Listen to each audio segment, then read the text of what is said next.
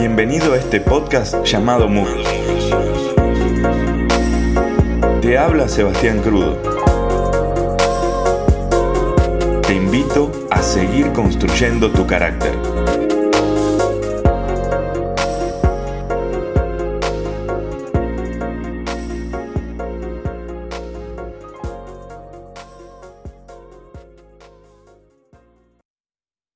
Hola, bienvenido a este nuevo episodio y hoy quiero hablarte acerca de algo muy importante en la construcción de tu carácter y eso es el encontrar tu llamado personal.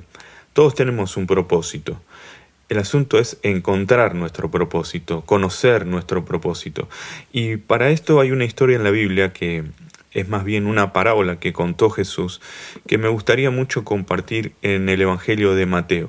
Pero antes de esto, pensemos por unos minutos.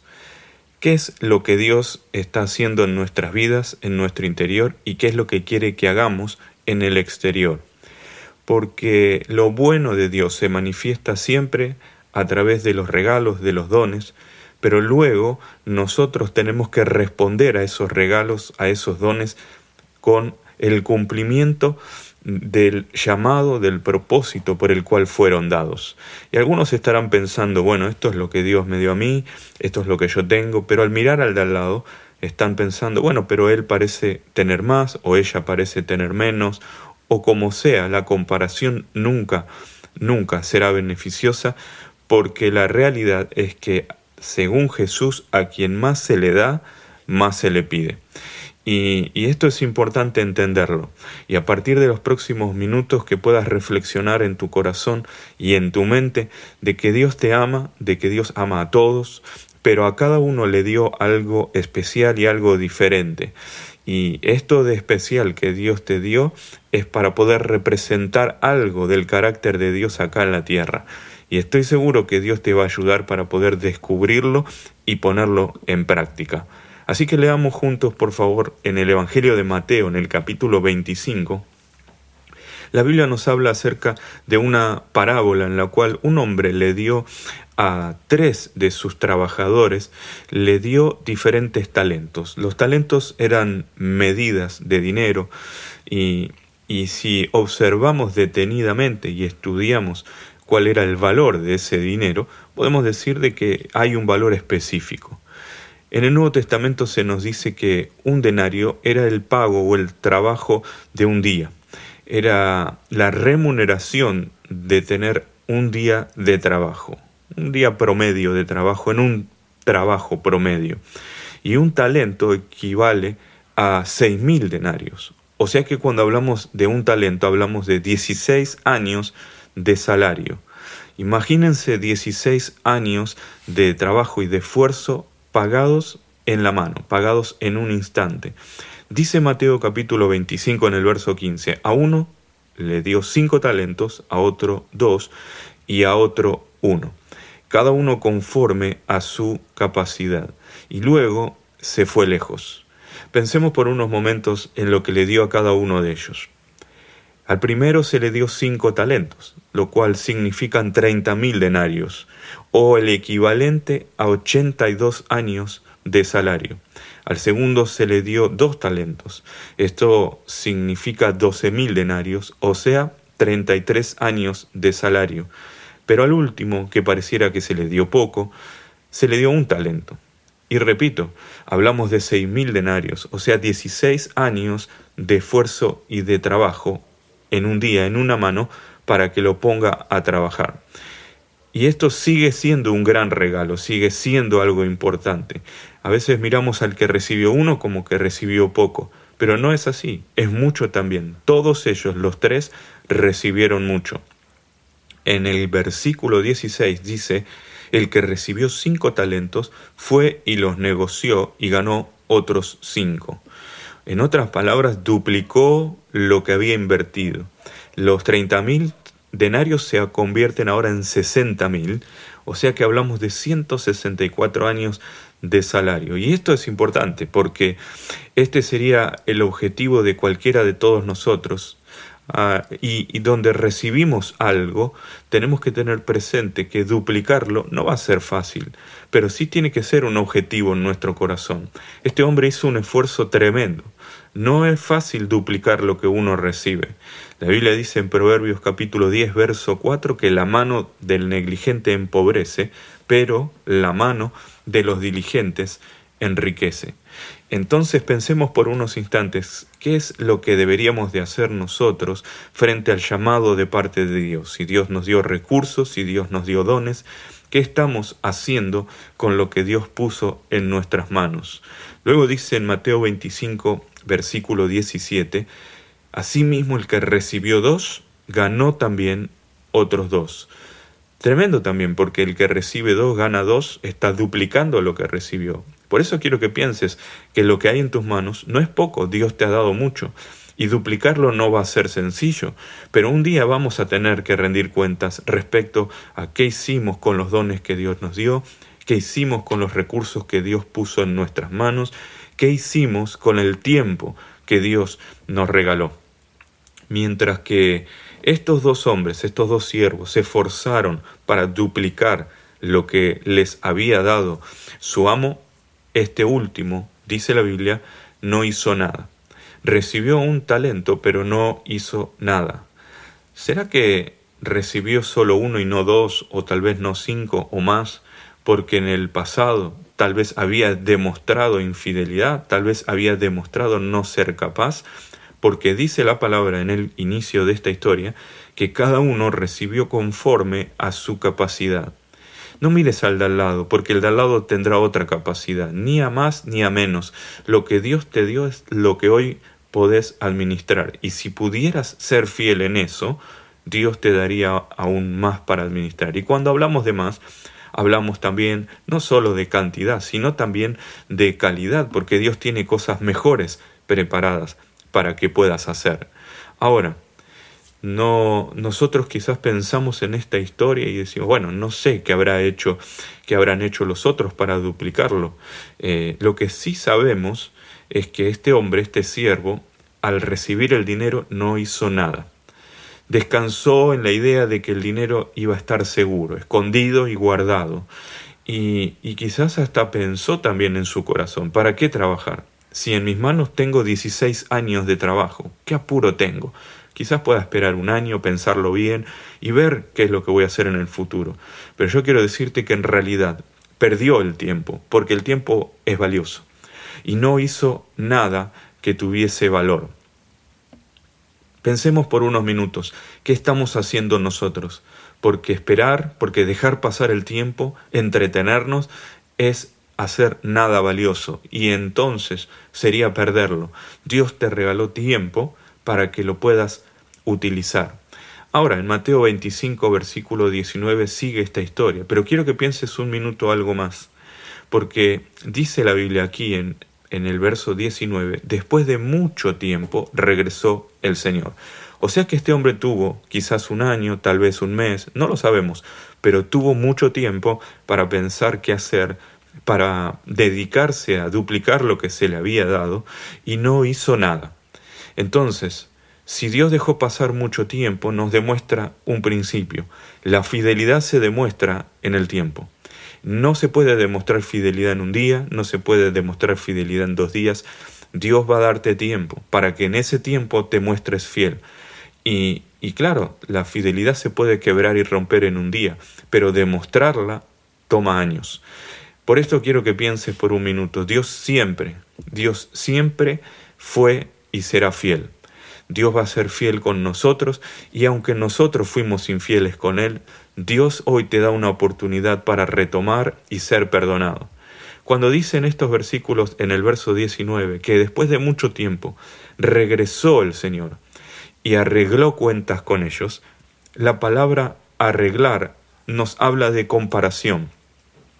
Comparación no con otras personas, comparación con el primer estado, lo que el siervo había recibido con lo que el siervo estaba entregando. Esta palabra arreglar es una palabra que se utilizaba hace años para hablar acerca de una persona que rendía cuentas, un contador tal vez, que presentaba su, su, balance de pérdidas y de ganancias frente a sus jefes. Es, es, la examinación de los libros contables para determinar, bueno, a ver cuál es el estado financiero de esta empresa o de este emprendimiento. En la historia, en esta parábola, el Señor se había ido de viaje y regresa y claro, quiere saber, porque al final de todo era de Él, todo era de Él. Es que todo es de Dios. Y un día un día el Señor nos va a preguntar qué es lo que hicimos con lo que Él puso en nuestras manos. La palabra que utiliza Jesús aquí nos habla acerca de, de, una rendición de cuentas, una investigación de manera más profunda. Y, y, esto, es, esto es algo que encontramos en la Biblia, incluso en Apocalipsis capítulo 20, en el verso 12 se habla de libros abiertos y cuando la Biblia habla de libros, no habla solo de un libro, Ahí eh, luego se continúa hablando en el verso 12 del libro de la vida, pero en la palabra se nos muestra que en el cielo habrá varios libros. Son libros para rendición de cuentas. Es que mm, si nosotros lo pensamos en este día y nos paramos y nos detenemos, el llamado lo hizo Dios. Yo no me puedo auto llamar. El llamado lo recibo y lo respondo. Elijo responderlo o elijo dejarlo pasar. Y si lo respondo, tengo que rendir cuentas entonces con ese llamado que es lo que yo hice. Quisiera que reflexiones unos minutos nada más. ¿Cuál es tu llamado? ¿Cuál es tu propósito? Y en base a ese llamado, ¿cuáles son los dones que recibiste y cuáles son los recursos que recibiste? Y la pregunta es, ¿qué estás haciendo con eso? En Mateo capítulo 25, en el verso 26, continúa la historia diciendo, respondiendo su Señor le dijo, siervo malo, y negligente, sabías que ciego donde no sembré y que recojo donde no esparcí. Por tanto debías de haber dado mi dinero a los banqueros y al venir yo hubiera recibido lo que es mío con los intereses. Tremendo, porque un siervo que no había sido ignorante a las expectativas del Señor cumple con el pedido de su Señor. Sin embargo, éste está siendo ignorante de lo que, el Señor esperaba de él. Lo que el Señor esperaba era que invierta el dinero y que hubiese ganado intereses. Estos dos hombres sabían y conocían las expectativas de su Señor, pero este otro, el tercero, no las conocía. No hay excusas que el Señor vaya a aceptar por tu desconocimiento porque Él todos los días quiere hablarte y quiere enseñarte cuáles son sus expectativas para lo que va a venir, cuál es tu rol en esto que estamos viviendo. En el versículo 21 dice la palabra de Dios que Dios, eh, perdón, que el Señor dijo, bien, buen siervo y fiel. Verso 21 al 23, sobre poco fuiste fiel y sobre mucho te pondré. Las palabras para los siervos que habían sido fieles.